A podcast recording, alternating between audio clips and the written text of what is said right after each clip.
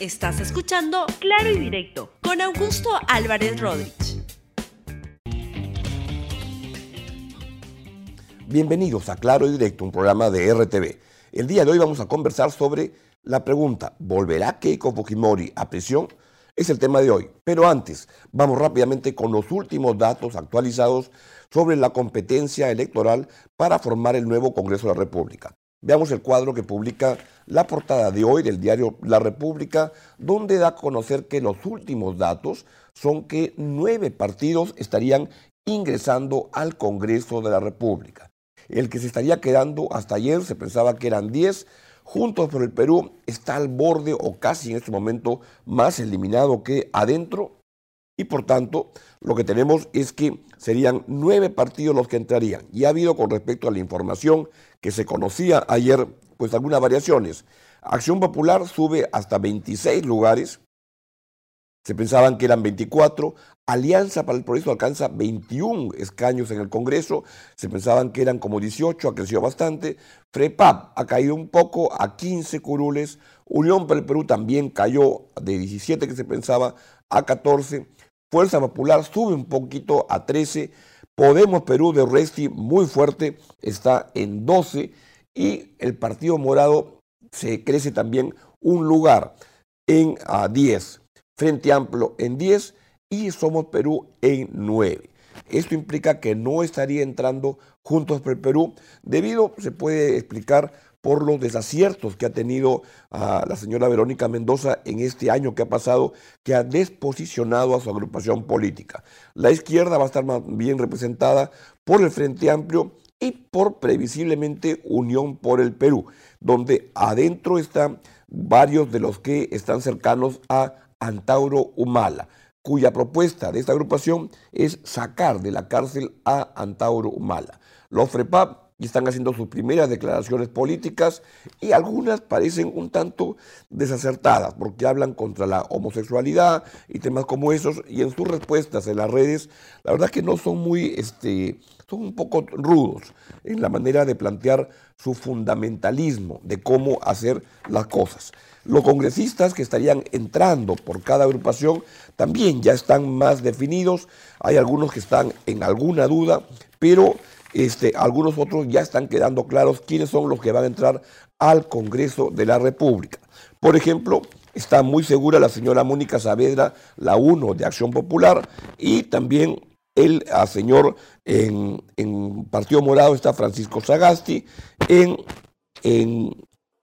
Veamos que en Alianza para el Progreso es eh, curioso porque ahí han tenido una votación muy fuerte fuera de Lima, pero muy baja dentro de Lima, donde solo entraría Omar Chejade aparentemente. Y junto con eso lo que se cuenta es que la inversa es el Partido Morado, que tiene una fuerte votación en Lima, pero muy baja fuera de Lima. Ahí ven las imágenes de Juntos por el Perú, que podría estarse quedando fuera del Congreso de la República. Es ahí donde estamos con lo que ocurre con la, competencia electoral. Vamos a estar dando las últimas novedades y ahora en el noticiero de la UNA estamos este, dando los últimos, últimos números de cómo van las cosas. Vamos al tema central, que es la situación judicial de la señora Keiko Fujimori. Hoy se realiza la audiencia que va a definir si es que Keiko Fujimori vuelve a prisión ante un nuevo pedido de prisión preventiva o no.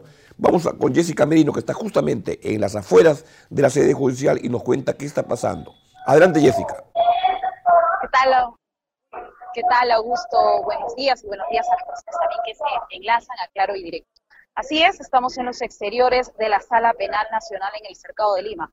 A un lado, el ingreso a este despacho judicial y hacia el otro vemos las unidades de la policía motorizada, cuyos agentes están resguardando esta calle aquí en el Cercado de Lima, la avenida Nicolás de Pierola, para por supuesto controlar el orden, ya que en este día clave, último día de audiencia para definir el pedido de prisión preventiva del fiscal José Domingo Pérez por 18 meses y dos días contra la lideresa de Fuerza Popular, han llegado sus simpatizantes, un grupo reducido eh, muy parecido, eh, digamos, el respaldo a lo que ha ocurrido este último domingo en las elecciones para el Congreso 2020. Hay eh, la mayoría son mujeres. De hecho, también hemos identificado a eh, un grupo de varones quienes acompañaron al señor Marc Vito cuando este se plantó frente al penal en donde se encontraba la lideresa de Fuerza Popular en esa carpa y en esa huelga de hambre. Un grupo reducido, vamos a algunos detalles de lo que ha venido ocurriendo en esta última audiencia. Eh, en el segundo piso, en una de las salas de esta de este despacho judicial a cargo del juez Víctor Zúñiga Urday. Se ha dado inicio de las 9 de la mañana a la lectura de la resolución para disponer o no el pedido de prisión preventiva contra Mori en eh, la extensa lectura que ha empezado cerca de las minutos después de las 9 de la mañana, el magistrado Víctor Zúñiga ha comenzado a leer el documento extenso y ha considerado pues eh, los alegatos por parte de la Fiscalía en una primera impresión parece que estaría todo en favor del pedido del fiscal José Domingo Pérez y del equipo especial Lavallato, justo que el juez ha considerado las eh, confesiones de eh, los empresarios Jaime Yoshiyama y de su sobrino Jorge Yoshiyama, así como las confesiones del excongresista Rolando Reati. Mientras narramos lo que viene ocurriendo aquí en esta sala penal, vamos a, mostrar, a mostrarles el panorama. Muy bien, entonces estos eh, testimonios, declaraciones, confesiones que en un primer momento habían sido eh, desestimados por parte de la defensa legal de Keiko Fujimori, la abogada Juliana Loza, puesto que alegó que eh, no habían sido corroborados correspondientemente. se ha tomado un receso por un motivo técnico para recargar las pilas de los micrófonos que están siendo utilizados por ambas partes y en breves minutos se va a retomar la audiencia. Vamos eh, mostrando más o menos las unidades de los policías motorizados, han estado resguardando la zona porque a pesar del grupo reducido tienen que estar acá con la responsabilidad de mantener el orden y eh, evitar algún altercado a lamentar entre manifestantes y opositores a la lideresa de Fuerza Popular. Eh, este es el panorama de estas horas del día, vamos a retomar nosotros en breve con esta audiencia para definir el pedido de prisión preventiva contra Keiko Fujimori. Adelante contigo, Augusto. Bien, Jessica, muchas gracias por tu reporte. ¿Dónde está Keiko de Fujimori en este momento? Un tuit nos da cuenta de dónde está. Pongámoslo, por favor. Hoy voy a seguir la decisión del juez Víctor Zúñiga junto a mi familia desde la casa de mi mamá para poder cumplir con lo que corresponda. Tengo mucha fe en que la justicia prevalecerá. Bien, vamos entonces justamente a la sala de audiencia donde el juez está leyendo la sentencia. Escuchemos. No provenía del patrimonio de otra persona u otra fuente. 106. Esto se corroboraría con las declaraciones de Jaime, Jaime Yoshiyama Sasaki y Rolando Reate y Flores, en la medida que en estas existen constantes referencias a que el dinero provendría de empresarios que no querían aparecer como aportantes por diversos motivos. Sin embargo, el ánimo de pretender ocultar la fuente de dónde provenía el dinero se comprueba de dos medios fuentes de investigación o prueba que el juzgado considera claves.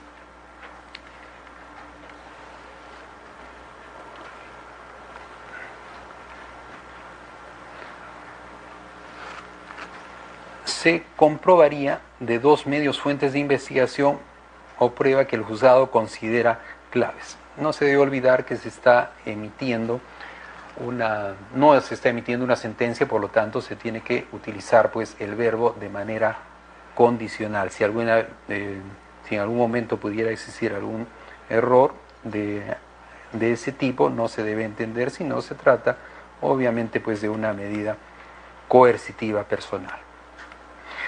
Continuamos. 107. En primer lugar, se tiene un documento titulado Declaración asimilada de Clemente Jaime Yoshiyama Tanaka, firmada el 14 de noviembre del 2018 por él en presencia de su abogado y el notario público de la ciudad de Florida, en Estados Unidos de América. El documento fue introducido a la audiencia por la señora abogada de la investigada en el minuto 18 segundo 48 de la audiencia del 3 de enero del 2020, de acuerdo con la grabación que consta en el sistema judicial. En este documento, Clemente Jaime Yoshiyama Tanaka afirma que al advenir el proceso electoral del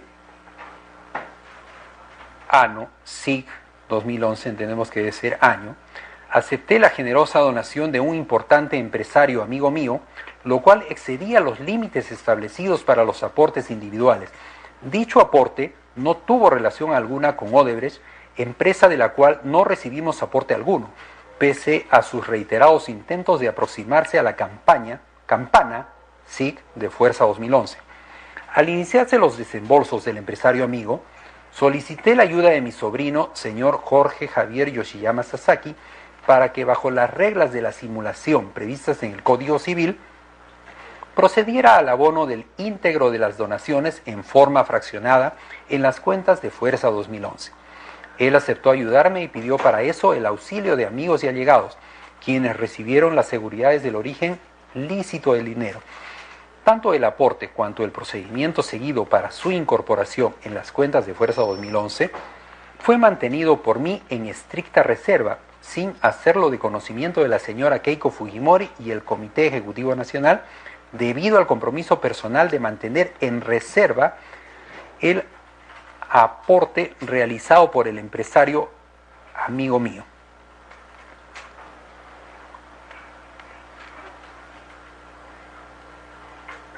Pide página 104. Siguiente numeral, 108.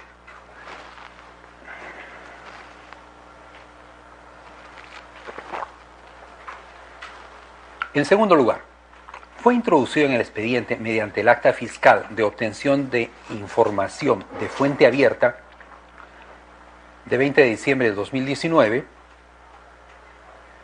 un conjunto de publicaciones que realizó la imputada Keiko Sofía Fujimori Gushi.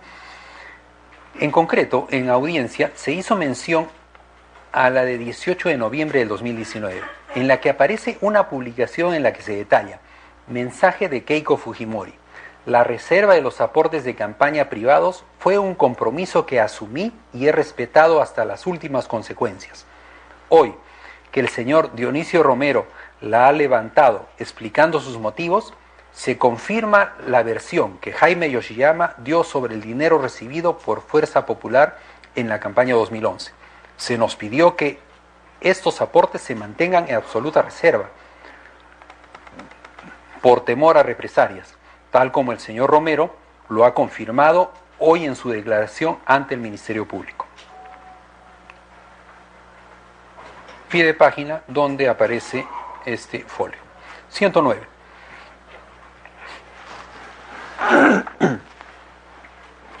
De ambos medios fuentes de investigación o de prueba, se pretende extraer el hecho de que al interior de Fuerza 2011, ahora Fuerza Popular, se habría pretendido evitar que se conozca que el dinero ingresado provenía de una fuente determinada.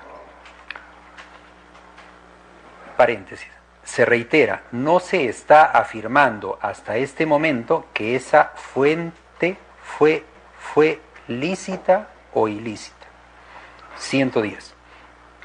Ahora bien, el documento denominado Declaración Asimilada de Clemente Jaime Yoshiyama menciona otros hechos relativos a que el origen del dinero no sería la empresa Odebrecht, o que las personas que habrían aceptado simular los aportes habrían recibido garantías de la licitud del dinero. La valoración que se realiza en esta parte sobre este documento no implica que este juzgado va a estimar su integridad. Si la declaración menciona varios hechos, comprobar que uno era verdad no implica que los demás también lo son. Ello dependerá de la corroboración sobre los mismos. 111. Tanto la declaración asimilada de Clemente Jaime Yoshiyama Tanaka como la publicación en redes sociales de la investigada Keiko Fujimori Gushi convergen en un hecho.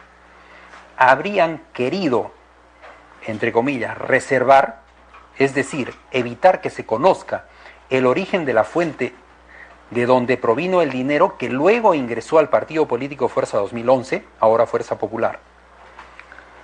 La cuestión sobre si esta obligación de, entre comillas, reserva de la fuente del dinero también fue asumida por la investigada Keiko Sofía Fujimori Uguchi o solamente por Clemente Jaime Yoshiyama Tanaka, será resuelta más adelante. 112. En lo relevante para esta parte, el juzgado habría comprobado que existiría sospecha grave respecto a que en el interior de Fuerza 2011, ahora Fuerza Popular, se habría pretendido evitar que se conozca la fuente de dónde provenía el dinero. 103. Ahora bien, el juzgado precisa que esta conclusión no excluye el resultado exigido por el artículo 1 de la Ley 27765, modificada por el Decreto Ley 986.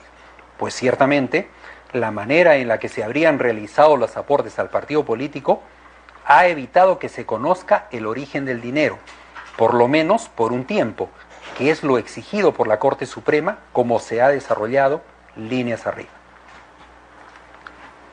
B.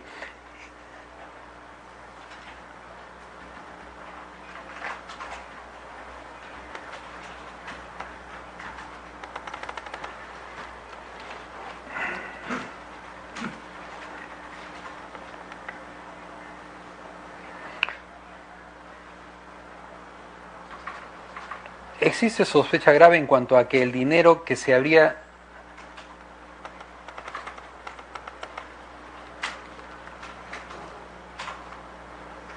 transferido y convertido dentro de Fuerza 2011, ahora Fuerza Popular y su, y su origen oculto fueron ilícitos. 114. La traducción oficial del acuerdo Odebrecht Estados Unidos expediente números 16-643 RJD de la Corte de Distrito de Nueva York celebrado entre la Fiscalía de los Estados Unidos de América y Odebrecht S.A. señala que, abrimos comillas, Odebrecht y sus cómplices crearon y financiaron una estructura financiera secreta y compleja que realizó operaciones para justificar y desembolsar pagos de sobornos corruptos a funcionarios extranjeros, partidos políticos extranjeros, funcionarios de partidos políticos extranjeros y candidatos a partidos políticos extranjeros. En conjunto, Odebrecht con sus cómplices pagaron más de 788 millones en sobornos para obtener ilegalmente proyectos en múltiples países, incluidos, conforme se describe más adelante, pagos corruptos a empleados y ejecutivos de otros 11 países con beneficios mal habidos para Odebrecht y sus cómplices por la suma prohibida de 3.336 mil millones en la presente acusación fiscal, beneficio hace referencia a las ganancias percibidas en un proyecto determinado,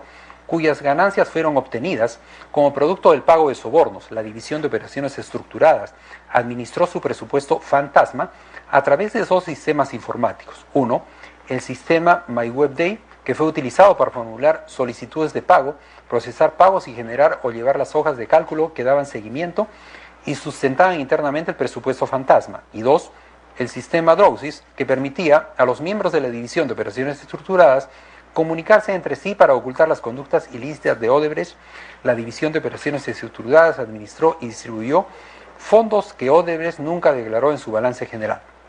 Estos fondos no declarados fueron generados por Odebrecht a través de diversos métodos incluidos, entre otros, uno, gastos generales fijos recaudados de las filiales. Dos, sobrecostos y comisiones que se atribuían como legítimos a prestadores de servicios y subcontratistas, pero no estaban incluidos en los presupuestos de proyecto.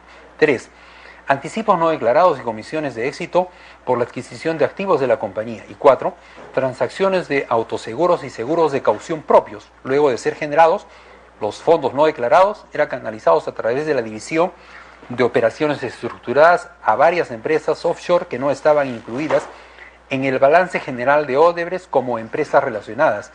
Estas empresas eran creadas y gestionadas por instrucciones de la División de Operaciones Estructuradas a través de beneficiarios efectivos que eran recompensados por abrir y en algunos casos operar esas empresas.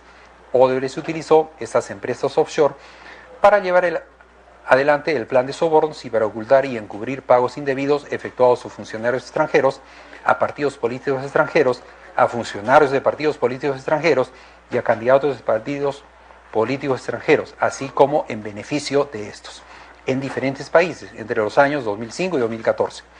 O alrededor de dichas fechas, fechas Odebrecht pagó e hizo que se efectuaran pagos corruptos por la suma aproximada de 29 millones a funcionarios públicos del Perú con el fin de obtener perdón, contratos en obras públicas. Odebrecht se benefició con más de 143 millones como resultado de esos pagos corruptos. 115. Además, sentencia emitida dentro del proceso oficial de colaboración eficaz contenida en la resolución número 20 en el expediente 0035-2018-2-5201-JR-PE-01 del 17 de junio de 2019 señala Conforme ha quedado expuesto, la información brindada por los colaboradores eficaces ha tenido a brindar mayores datos para la investigación de presuntos actos de corrupción de funcionarios acaecidos en el marco de las cuatro obras respecto a las cuales versa el presente acuerdo de beneficios y colaboración eficaz. Tipo penal de colusión o colusión agravada, según sea el marco temporal de desarrollo del evento delictivo las cuales son las siguientes. 1. Proyecto construcción de la vía Costa Verde, tramo Callao. 2. Proyecto mejoramiento de la transitabilidad peatonal y vehicular de la avenida Evitamiento de la ciudad del Cusco. 3. Proyecto corredor vial del Interoceánico Sur Perú, Brasil, tramos 2 y 3. Y 4. El proyecto del sistema eléctrico de transporte masivo en Lima, Callao, línea 1, tramos 1 y 2. Información específica y no genérica. Se hace el llamado al pie de página que corresponde a los folios. 116. Se tiene de la traducción certificada número TS.0458.18, correspondiente a la declaración de Fernando Migliaccio da Silva, que de ahí solo para completar aquí las funciones, es importante entonces que ustedes sepan que Ubirashi, ¿por qué es que el pedido pasaba por Ubirashi? ¿Y por qué Ubirashi está fuera de nuestra área? Porque Ubirashi ha sido una revisión, una comprobación de tipo. Esta obra genera utilidades. ¿Por qué cada dinero que salía tenía atribuido un costo? Bien, se anuncia que esta audiencia judicial puede durar unas 10 horas más. Vamos a estar muy atentos, pero vamos en este momento hasta la casa de la mamá de Keiko Fujimori, donde está Keiko Fujimori, la señora Susana Iguchi, para que nos diga Luis Villanueva, nuestro reportero ahí, qué está pasando. Adelante, Luis.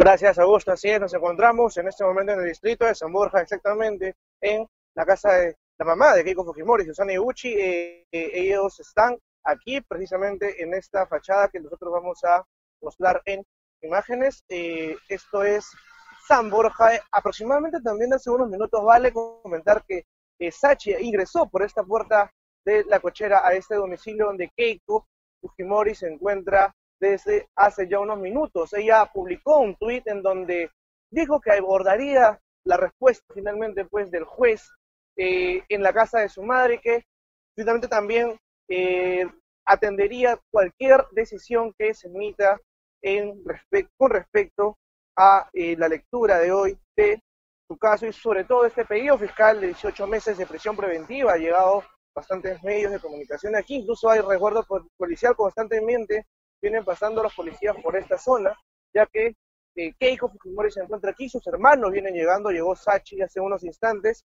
y este es prácticamente pues el panorama que se vive desde este punto de la ciudad. El juez, eh, en, bueno, el juez Víctor eh, viene liderando ya esta audiencia que como tú lo comentaste hace unos minutos, pues va a tomar unos, unas horas más. Esta es la información que tenemos, Augusto. Nosotros vamos a permanecer aquí, en este punto, para poder llevar toda la información a través de RTV.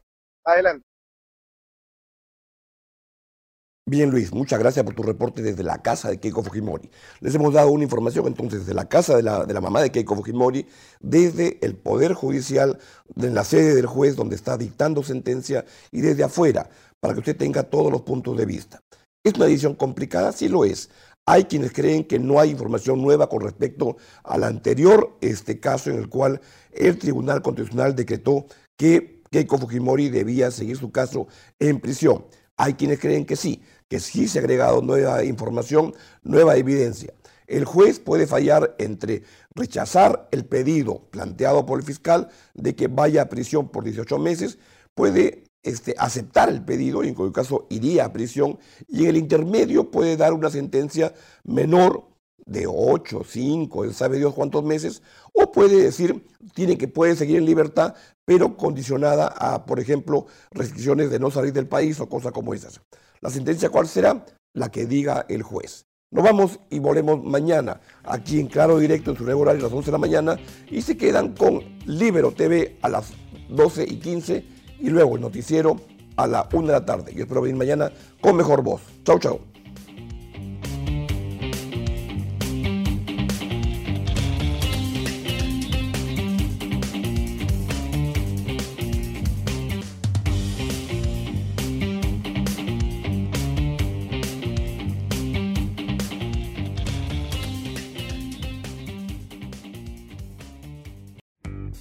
Gracias por escuchar Claro y Directo con Augusto Álvarez Rodríguez. Suscríbete para que disfrutes más contenidos.